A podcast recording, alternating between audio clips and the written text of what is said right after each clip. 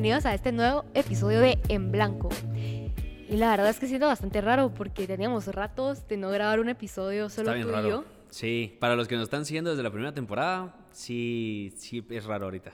Eso era nuestro día a día. Y, puchis, la verdad es que siendo sincera, hemos tenido, hemos pasado por una crisis en la que no, no nos encontrábamos dentro del podcast Fer y yo, pero poco a poco como que fuimos hablando, fuimos como que diciendo con qué nos sentíamos cómodos, con qué no, y pues le dimos una oportunidad a grabar otra vez tú y yo solos. Y la verdad es que estoy súper emocionada porque la verdad, este episodio sí sabíamos más o menos de qué queríamos hablar, pero realmente nos guardamos muchas cosas para que cuando las toquemos en el momento pues sea mágico y sea un momento único. Ajá, y no, y, se pueda, y pueda surgir lo que siempre platicábamos fuera de cámaras, que, que eran las conversaciones normales, o sea, y eso, es lo bonito que vamos a tener ahorita. Eh, mira, ya nos estamos viendo otra vez, porque eso es lo, lo importante, lo que estábamos hablando ahorita. Y hay varios puntos. A ver, queríamos hablar de esto de los 20. Bueno, pero antes de... ah, sí, hay un antes, ¿qué? Dale, pues. Sí, o sea, a ver. Muchas personas, o es la frase que he escuchado, que cómo estás viviendo los 20 ahora determina cómo, cómo va a ser el camino de tu vida. Qué gran mamá. Y siento que eh, de cierta parte sí, pero al mismo tiempo siento que pues uno puede cambiar las riendas de su vida, cambiar de decisión, pero es un hecho que los 20 pues es una época importante e interesante en el sentido de que ya te estás convirtiendo, o sea, adolescente ya no sos a, los 20, sino que pasas de ser un adulto joven a ser un adulto responsable. Muchas veces como que sucede esa transición durante esa década. Es, sí. es cuando la primera crisis, se podría decir, o una gran crisis te, te empieza a dar, que es como... ¿Qué, voy a hacer con mi vida? Exacto. Y, y, yo creo, la frase, la frase sí está interesante, porque la frase parte o sea, solo pensando un poquito más, yéndonos la, primera persona que lo dijo fue cómo vivís tus 20 determina cómo va a ser el resto de tu vida. Si es un, si es un parteaguas, porque al final lo único que estás buscando hacer o lo que estás tratando de decir es, va a ser cada vez más difícil el querer cambiar de dirección o de vida. Porque claro, a los 20, o sea, no tener responsabilidad, entre comillas, ya nosotros, nuestra edad o nuestra generación ya no tiene esa, esa responsabilidad, por eso dicen que los 30 se convirtieron en los nuevos 20 porque antes ya la gente se casaba a los 24 o 22 años y ya el resto de su vida. Eh, ahorita a los 20 no tienes responsabilidades, más que tal vez el trabajo, vas a seguir seguramente algunas personas dentro de la casa de sus papás, van y que, que está bien, o sea, no para nada es justo, Justo eso quería hablar, o sea, digamos, los 20 es una, es una etapa tan rara porque, digamos, tú estás luchando de cierta forma y no sabes qué diablos estás haciendo. O sea, seamos sinceros puede ser que yo sepa qué quiero hacer, pero a veces no sé ni yo lo que estoy haciendo y tengo que confiar en mí de cierta forma. Pero al mismo tiempo, miras a los lados. Por ejemplo, yo estoy enfocada ahorita en graduarme, empezar a, a ver cómo empezamos con Fera, pues como que ya dar un siguiente paso, no este año, ni, sino que ya en unos próximos años, ya más adelante iremos viendo cómo, cómo pasa todo esto. Pero digamos, a lo que voy... será una época de los 20. ajá, a lo que voy con esto es que yo tengo este enfoque y veo a, la persona de la par y tiene un enfoque en tirar party, tiene un enfoque en conocer a gente, tiene un enfoque distinto al mío, en, como que más enfocado hacia la diversión. Y la nada volteo a ver y yo conozco a gente de mi edad que ya se está casando, que ya se fue a otro país a vivir. Por Dios, qué, qué miedo, ¿qué es eso? Ajá. A eso voy. O sea, ¿cómo es que estos, o sea, estas visiones tan distintas encajan dentro de una misma época. O sea, realmente es un prisma. O sea, los 20 son un prisma, realmente. O sea, pueden ser como que... Qué bonita palabra para describirlo. Lo puedes ver de una forma y sí, es tiempo para joda. Pero también es tiempo para empezar a encontrar una forma de estabilizarse. Entonces... ¿Qué es estabilizarse? Porque es que aquí viene estabilizarse la, como con uno mismo. O sea, ah, estabilizarse en el sentido de ¿qué voy a hacer con mi vida? ¿Dónde pretendo yo sentar mis bases? Porque hay gente que va a decir estabilizarse y es como la trayectoria normal que te inculcan. Generalmente en esta década, digo generalmente porque no quiero decir que todo el mundo, uno se empieza a independizar o como que busca independizarse económicamente en ese sentido. Entonces, como encontrar como que un equilibrio en la vida, porque ya sos tú el responsable de tu vida. Y he estado dándole mucha vuelta a en qué etapa de la vida me encuentro yo y cómo me siento yo con esto. Y justamente por eso quería que habláramos de este tema, de los 20. Tú tenés 25, ya estás a la mitad de la Soy un década. anciano. Entonces, Sí me ha hecho reflexionar eso. O sea, sí me ha pegado duro. Decir, Exacto. ya estoy a la mitad. Y. Pero al mismo tiempo, no es como carrera. Porque. Pero esa es la justificación clásica de la gente, como que no tiene mucha idea qué quiere hacer con su vida. Y es como, no es carrera. No. Sí hay que dar pasos, pasos firmes y, y constantes. Y le vas pegando, y le vas dando, y le vas metiendo. Pero no. Tampoco caer en justificaciones. ay, Lo siento. Voy a seguir hablando en este corte comercial en lo que se termina de perdón. desahogar Mili. me morí. Ala, no, qué vergüenza. No, es un más, qué vergüenza no. Va. Em, yo iba a decir que un consejo, a ver, yo estoy pasando por lo mismo que la gente que tiene 20 años. O sea, Ajá. Y un, con- o sea, un consejo que puedo dar yo, o algo que me ha servido por lo menos a mí, es no compararme. Es no voltear a ver. Y si volteo a ver, respeto. Y entiendo que cada quien vive su vida de la forma que quieren. O sea, ¿quién soy yo para decir, este fulanito debería estar enfocado en estudiar? Debería estar enfocado eso en ver sí. qué hace con su vida. O esta fulanita está viviendo demasiado rápido y no está aprovechando. O sea, Las personas que piensan así, que hablan de esa forma, darle la vuelta a decir, "Ta- tú deberías estar enfocado en tu vida, neta, Y la chingada, pues, yo quiero hacer esto. Y muchas veces cuando tú volteas a ver, tal vez ya no es tanto desde un punto de vista que vas a juzgar a la persona, sino que te llegas a ofuscar. No sé si te ha pasado, o sea, yo volteo a ver la vida de mis amigos y es como, madre, y hay gente que ya está trabajando, y hay gente que como que ya sabe directamente o concretamente cómo que, qué plan quiere hacer para su vida así, más, de forma más concreta. Baby, pero mira, nosotros estamos trabajando. O sea, esa es como la... No estamos trabajando de lo que dice el sistema que tenemos que trabajar porque nosotros estudiamos tal cosa. Estamos trabajando porque es levantarse. Hoy estamos grabando domingo. Eh, aquí Josué, Mili y yo nos levantamos temprano para venir a grabar un episodio antes con Hanser, que salió la semana pasada. Y, eh, y aquí estamos, trabajando. Tal vez no es de la forma en que, Exacto, o en sea- que todos piensan que hay que trabajar. Ajá, y es algo que me está dando cuenta yo que tal vez no lo había visto de esa forma. Y siento yo que como que por querer de cierta forma yo obligar o forzar una formalización como mi persona, como que de cierta forma yo a decir, sí, al podcast sí, pero al mismo tiempo me agarra la perseguidora de tenés que hacer algo más y qué pasa si no sé qué, o sea, ya, ya empieza el Bruno de, de la película Silencio, Bruno. ¿Qué peli- ¿Cómo se llama esta película? Eh, Eh, ah, Luca. Gracias, Josué. Gracias. ¿No has visto? Ahí ni siquiera la viste, nosotros ya la vimos y ni nos acordamos del nombre, pero va. O sea, ya es como que el momento de decir silencio, Bruno, como que, digamos, siento yo que en estos últimos meses he estado experimentando una cierta evolución o cierto crecimiento en mi persona. Pero es bastante complicado porque es como que ya no soy un adolescente. ¿Y ahora qué hago? ¿Qué pasa? Como que te sentiste Estoy haciendo lo correcto. ya todo es mi responsabilidad y todo recae sobre mí, que de cierta forma me hace sentirme libre porque, cual- o sea, soy yo la que tiene las riendas de mi vida, pero al mismo tiempo te da esa presión, ¿Esa qué? esa presión. Ya. Y eh, yo he estado hablando con mis amigos y todo, y están en la misma situación que yo, solo que de forma distinta, pero ese sentir lo compartimos.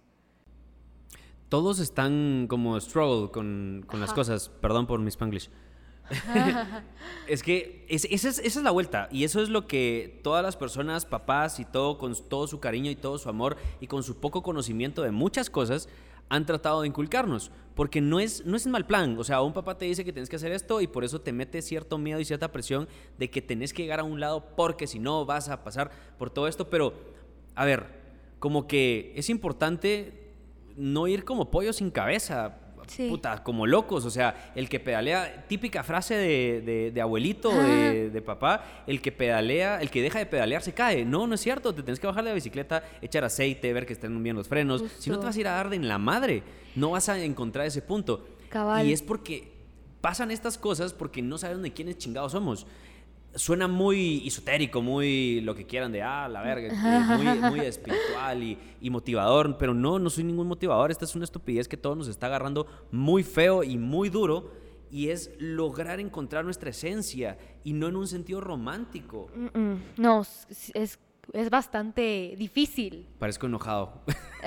es que me, me frustra esto, ajá. Pero está bueno porque, o sea, es una emoción al final. Ajá. Y eso es lo que queremos. Pero con esta parte, antes de seguir hablando, quería tocar el tema de los papás. Ok, ok. Esa es otra cosa, no sé tú.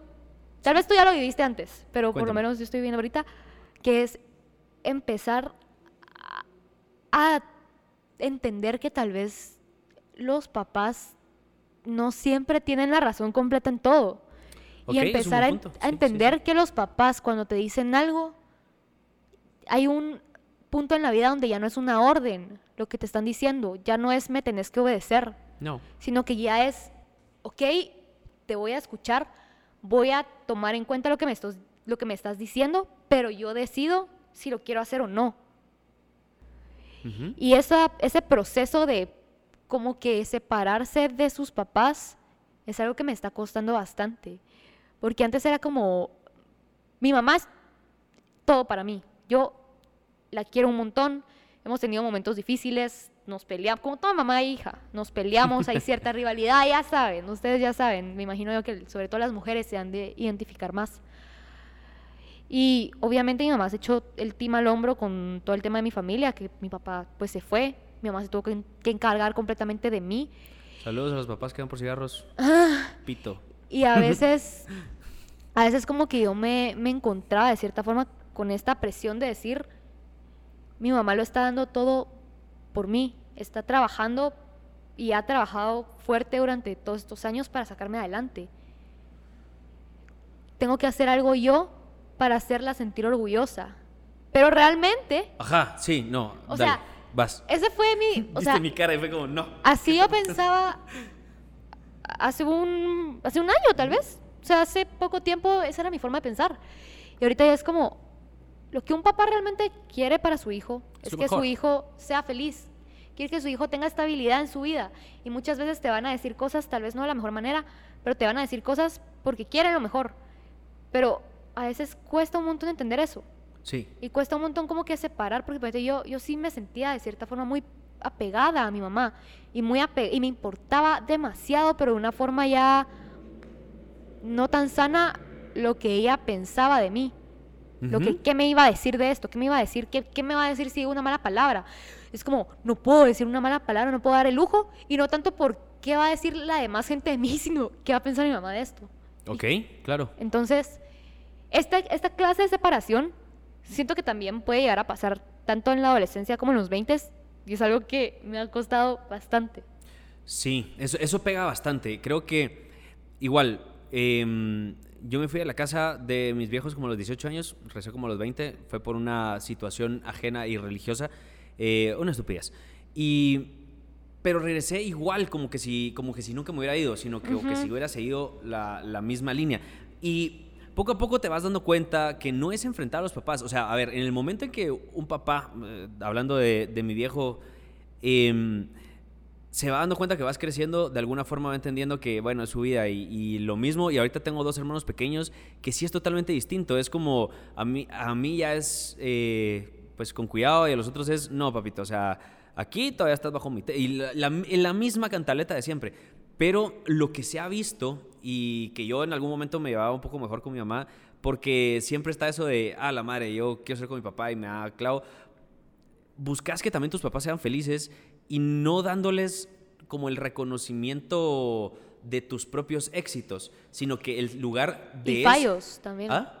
O sea, y fracasos Y también. fracasos, sí, sino que simplemente son tus papás. Y si quieren ser felices, y eso es lo que no entendemos, que son igual de personas, igual de, de- se caen. Y hay una canción muy bonita que se llama Vida de Amcor, que Ah, si sí. pueden, vayan a verla, son 12 Te hace minutos chillar esa que te va a hacer canción. chillar. Y, y eso es lo que, lo que pasó. Yo vi a mi, mi- por primera vez a mi papá como un niño cuando se murió mi abuelita. Oh, no, mi abuelito se murió ahí. Que salió del cuarto y la canción dice, dice, tú como papá tenés que, que llorar la muerte de tus papás en silencio porque también tienes que ser fuerte para los hijos porque si bien tú perdiste a tu, a tu abuelo, eh, si bien tú vas a perder a tu abuelo, ellos perdieron un padre. Entonces ahí es donde empieza esa, esa dicotomía de, de un papá que tiene que agarrar las dos. Y ahí se rompió, empezó a chillar y me dijo, mira, o sea, soy huérfano. y sí, ya estás grande, pues obviamente es el ciclo natural de la vida. Eh, que lo ha hecho crecer y lo ha hecho eh, convertirse, yo le digo como el viejito sabio, porque ya le está valiendo madre un montón de cosas que antes le importaban mucho, que se engachaba mucho. Es como, nah, ya vale verga. Y lo está haciendo de una buena forma, de decir, mira, yo tengo este nivel de sabiduría por el simple hecho de que tengo tantos años más que tú. O sea, lo que querrás decir, soy más grande y tengo un poco más de, de conocimiento. No te quiero imponer nada ya, solo escucha. Claro, o sea, es como ya ser tú completamente independiente y aceptar que tus papás sí saben cosas, pero también que tú puedes equivocarte. Sí. Otra cosa es la amistad, y este era un punto que he querido tocar desde hace ratos. Cuando tú estás en el colegio, cuando sos niño y adolescente, pues tenés este tipo de cuates, que son más como cuates para hacer planes como, ah, para ir a la casa de alguien a chingar, o por ejemplo como que para chupes o para fiestas, para alcoholizarse y este tipo de cosas, pero cuando ya estás en los 20, digamos, ahorita que yo ya como que ah, me sigue, gu- me, me sigue encantando ir a fiestas, me sigue encantando molestar y todo, pero ahorita mm, mi total energía no está en eso. Mi total energía está en crecer, en este proyecto, en, en cómo me voy a desarrollar yo profesionalmente en el futuro. Y me di cuenta que tristemente los amigos se van. Hay unos que perduran, pero van a haber momentos, por ejemplo, con mis amigos del colegio, con los que crecí yo toda mi vida y hemos pasado cosas duras, ya no nos hablamos mucho. ¿Por qué? Porque los intereses cambian. Entonces, por ejemplo, tengo una amiga que es arquitecta. Esta mi amiga está enfocada en, en otras cosas. Otro mi amigo tiene novia y también tiene novia y es ingeniero. Y, o sea, como que cada uno está en sus cosas y es como, ahorita tal vez este no es el tipo de gente que me está apoyando. Y está bien. O sea, no, no siempre ¿Y tienen que estar a ahí regresar amigos. o no? Y poco a poco me he vuelto más sabia yo a la hora de elegir mis amigos. O sea, por ejemplo, acabo de pasar por una crisis por la que yo tenía una gran amiga que todavía le tengo mucho estima y mucho cariño, pero ya fue. Y yo crecí y cambié, y me imagino que ella también. Y por las cosas de la vida decidimos cada quien como que tomar su camino, y de cierta forma yo me sentía pegada, y era como tanto tiempo, tantos años de mi vida que le di a esta amiga. Y Pero de que no se cierta, desperdiciaron al final. o pero sea, no se desperdiciaron, aprendí, me, me he vuelto más selectiva a la hora de decidir con quiénes quiero, pues, es- eh, usar mi tiempo y energía. Y, de cierta forma, esto me unió y me hizo ser amiga de otras dos personas. O sea, logré conocer Ah, a dos ya, amigas ya, ya, que, este, cada una tiene su personalidad, pero estamos como enfocadas en cosas similares y logramos no solo ir a chingar, no solo ir a comer, no solo ir a tomar como que a una casa y cosas así, sino que también nos podemos sentar y hablar profundamente de la vida y decir sí, o sea, soy un nisto y qué, o sea, soy un nisto, pero em, también he aprendido que, por ejemplo, el que una persona se abra y te cuenta sus problemas y tú ser capaz de no juzgar. Es algo que tenía ratos de yo no tener la confianza de decirle a alguien, O sea, "Mira, que no te juzgaron a ti. tenía ratos de yo no experimentar esto en el que yo le puedo contar a alguien mis problemas sin que me juzgue a pesar de que piense diferente y viceversa. Y es algo que Sí, ¿no? He ido apreciando un montón y me he dado cuenta que realmente la frase de los verdaderos amigos se cuentan con los dedos de la mano es cierto. Y está bien.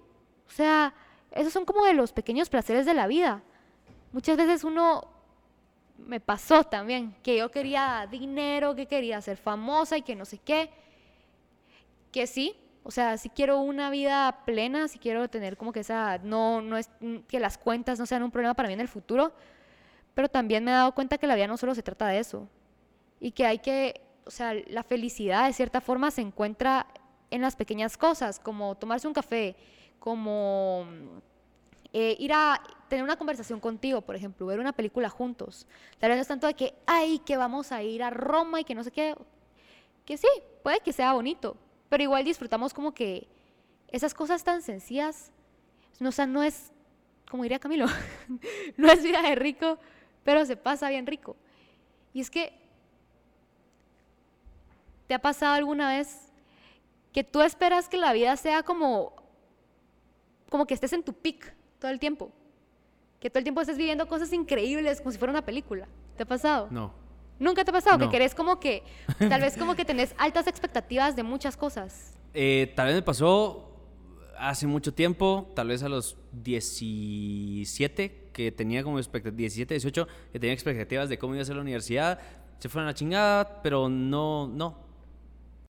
Porque yo siento que muchas veces sí esperamos grandes cosas, que nos pase algo emocionante todos los días. No sé si te ha pasado. ¿Eso sí te ha pasado? Eh no.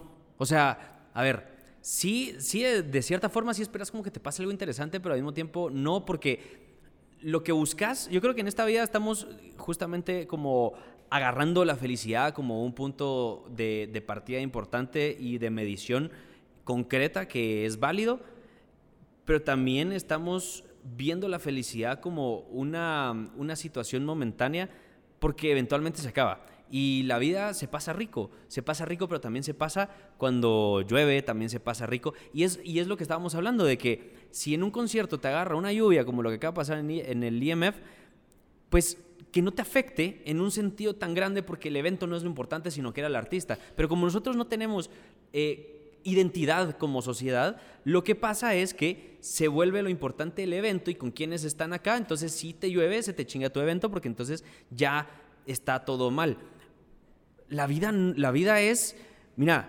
el jueves que estamos hablando con lo del maje, el carro se rompió la faja, eh, tuve que llamar una grúa, llegué tarde y aún así fue como un, ah, está bien, vamos, esa es la vida. Deja eso, eso es algo emocionante de cierta forma porque fue algo inesperado.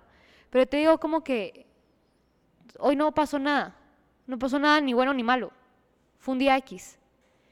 Yo antes me sentía miserable cuando pasaba eso. Ok, ok, qué duro cuando empezó la pandemia me afectó un montón y no necesariamente porque pasaban cosas malas a mí. Sí, pero o sea, sí estaba preocupada nada. por lo que estaba pasando alrededor, pero dentro de mi vida no me había pasado nada malo. Y me preocupé. O sea, era como, ¿por qué no está pasando nada emocionante? ¿Por qué no está pasando nada bueno, nada malo? Y a mí misma sí me empezó a dar ansiedad. O sea, hasta este punto, como que me he dado cuenta de que uno tiene cierta expectativa sobre la vida cuando es joven. Cuando sos adolescente. Es como, voy a ir a trabajar y me va a gustar un montón y me va a ir súper bien y van a pasar cosas intensas y voy a ser yo el que arregle el problema, y pero que después voy a tener algo increíble y voy a salir a almorzar todos los días con ejecutivos y cosas así. Cuando en realidad a veces lo único que tienes que hacer es te despertás, abrir los ojos, te vas al escritorio, abrís la compu y escribís. Como que romper esas expectativas que uno tenía de joven mientras que las está viviendo, es algo que también pasa a los 20. Por lo menos me ha pasado a mí. Sí. Entonces, como que otra cosa que yo he aprendido ahorita es a estar bien con lo normal. Con lo que, ajá, sí. con lo normal, porque, o sea, en las redes sociales yo veo la vida de mis amigos que están haciendo un montón de cosas, me frustro. es como, ¿por qué no estoy haciendo nada emocionante? Cuando en realidad la vida no se basa en eso, sino en conocerse a uno mismo también y en crecer. Y eso lo puedes hacer, te pase algo emocionante o te pase algo X. Sí, eh, a ver, ok. Entiendo como, sí, porque al final es, es el punto conocerse uno mismo, pero cabal, yo creo que hay mucho movimiento y, y, está bien que todo, toda la sociedad empiece a moverse a un plano de decir sí es importante conocerse uno mismo y es importante crecer, pero al mismo tiempo el conocerse o no conocerse uno mismo no determina tu valor como persona, sino que tu valor como persona está determinado por el simple hecho de existir sin más que ningún reconocimiento, eh, pobre, con alopecia, sin sentido de la vida, simplemente por el hecho de estar aquí parado, vales. Ahora, ya teniendo esa información ¿qué chingados vas a hacer con la vida? Entonces, no esperas de cierta forma un, algo interesante o que no pase nada, sino que simplemente te volcas para poder venir y decir, ah, no está pasando nada interesante, pero al mismo tiempo, vale, entonces voy a hacer que pase algo interesante. Para eso que tú decís del valor, sí, pero, o sea, cuando sos un niño o cuando sos un adolescente no vas a decir, valgo porque existo. O sea, ah, no, siempre hay una mierda. siempre es una mierda es algo, tenés que pasar por mucho, tenés que ser una persona como que con bastante vida intrínseca para tú decir, valgo porque existo. O sea, yo hasta ahorita me he estado, me he estado dando cuenta de esto. Y, lo he visto y la verdad que estoy muy orgulloso de tu crecimiento increíble. hasta ahorita, hay Mara que lo vas a ver a los 25, hay Mara que lo vas a ver a los 30 y todo. Entonces, no sé, como que por eso es que algo tan simple como decir, tu vida no va a ser una vida de que te crees el protagonista de la película, no siempre va a ser así. La vida es normal, la vida es X y no hay nada de malo con eso, de verdad. O sea, nosotros lo hemos estado empezando a vivir porque estamos eh, creando contenido y la verdad que se ha vuelto interesante días entre semana que tenemos que grabar, eh, estamos editando videos y todo y que se ha vuelto muy interesante. Pero sí, es, es eso de los 20 que uno, se eh, que uno va creciendo, que uno va afectándose de alguna forma, uno va analizando distintas cosas en la parte externa. Exacto, y digamos, para ir cerrando este episodio, yo creo que el consejo que les puedo dar es, no se comparen, no volteen a ver a los demás lados. Ustedes hagan lo que creen y lo que consideran que deberían de estar haciendo. Conózcanse bien. Ábranse con ustedes mismos. O sea, porque si no te abrís, ¿cómo vas a saber en qué tenés que mejorar? ¿Cómo vas a saber qué problemas realmente tenés y cómo los vas a solucionar? Y a caerse, no hay que tenerle miedo al fracaso, tampoco hay que venerarlo, así como quiero fracasar, porque me pasaba eso. Sino si te caes, te levantas. O sea, esos son los como tips que yo diría. Sí, eso, eso está e, Eso me gusta. Caerse rápido, barato, aprender pronto, aprovechar que tenés 20 y cagale a lo que más que puedas para seguir creciendo. ¿Sí? Así que muchísimas gracias por llegar hasta aquí. Qué bonito grabar este episodio al final. Sí, era algo que yo necesitaba, de hecho, hacer era como, ya quiero grabar un episodio, porque este tipo de conversaciones y como que darle vuelta a este tipo de temas, pues es algo que tal vez no podemos hacer tan, tan, tan a fondo. Con todo lo demás, cabal. Exacto, pero estuvo bonito. Así que muchísimas gracias por llegar hasta aquí. No olviden encontrarnos como arroba somos en blanco en todas las redes sociales, en todas las plataformas. Poco a poco hemos pues tratado de mejorar el contenido que ustedes se merecen y que nosotros sabemos que les podemos dar. Y espero que se la hayan disfrutado. Comenten lo que les haya gustado dentro del episodio. No se olviden seguirnos. Chao. Bye.